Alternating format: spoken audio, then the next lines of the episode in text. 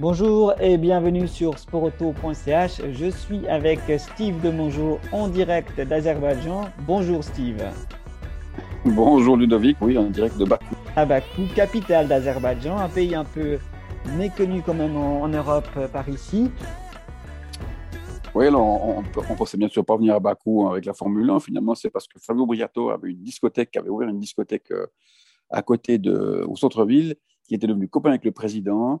Et finalement, il a dit au président, on devrait faire la Formule 1 ici. Puis le président a dit, oui, pourquoi pas. Et puis c'est comme ça que ça s'est fait. Ils ont invité Bernier et on a signé un contrat avec Bakou. Et finalement, tout le monde est content d'aller à Bakou. C'est une destination originale. C'est assez loin de chez nous. C'est quand même 6 heures d'avion. Et euh, à chaque fois, à chaque fois, les Grands Prix ont été, on va dire, passionnants. Parce que la piste est dangereuse et donc ça fait des Grands Prix passionnants.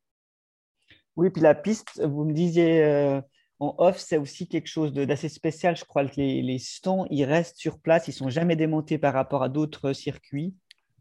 Oui, donc effectivement, la piste, c'est une piste en ville donc, qui utilise les, routes normales, les, avenues et les, rues normales, mais les, stands, donc les pits, sont construits euh, de manière euh, provisoire, mais en fait, ils les démontent jamais. ça fait cinq ans que le Grand Prix existe et ils ont, ils ont dû les démonter qu'une seule fois pour faire en 2020, donc l'année passée, une manifestation géante pour l'anniversaire de, de l'Azerbaïdjan, mais sinon, ils ne les démontent pas.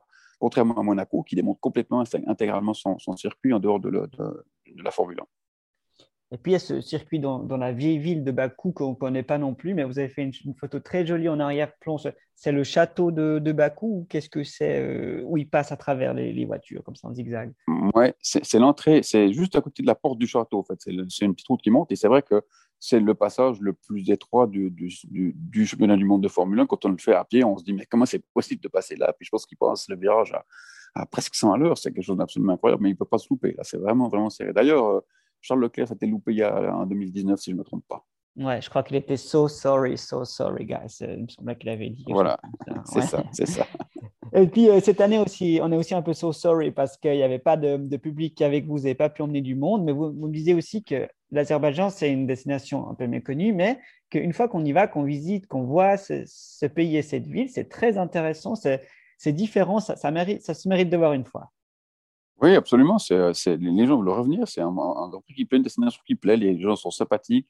On n'y mange pas trop mal. Euh, il fait plutôt beau, il fait plutôt assez chaud. C'est assez sympa, franchement. Et cette piste est, pas mal faite. En fait, elle est vraiment proche du, public que tu en as. Donc, cette année, ils n'ont pas construit les tribunes. Les tribunes n'ont pas été faites, mais on a fait du public quand même le long des, long des grillages euh, derrière nous. Donc, quand on suivait la piste à pied, derrière nous, il y, avait il y, avait du public. Et puis, le public était juste derrière nous, à côté, et, et regardait passer les voitures. En fait, on avait des, madames qui allaient faire les commissions à la micro du coin avec les, paquets de commissions et puis regarder les formules en passé. C'était un petit peu surréaliste. Ah, je ne sais pas encore si la Migros a ouvert une filiale en Azerbaïdjan. Non, mais enfin, vous voyez ce que je veux dire, quoi. la supérieure locale. Absolument. Et puis, la bah, question qui ça me fait penser maintenant, Flavio Briatore, qui a donc investigué tout ça, il a été puni de circuit à un petit moment donné, mais est-ce qu'il a pu assister une fois à ce Grand Prix d'Azerbaïdjan ou pas?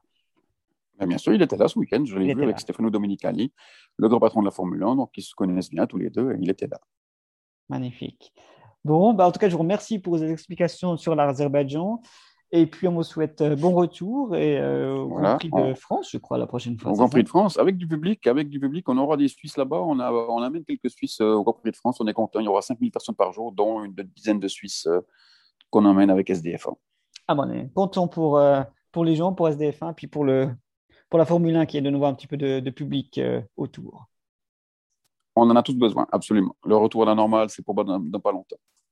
Parfait. Ben, nous, on va se quitter avec euh, Take Another Look euh, in Azerbaijan. C'est le clip officiel de l'Office du tourisme d'Azerbaïdjan. Mais je vous rassure tout de suite, je suis ni sponsorisé ni aidé par l'Azerbaïdjan pour vous faire écouter ceci.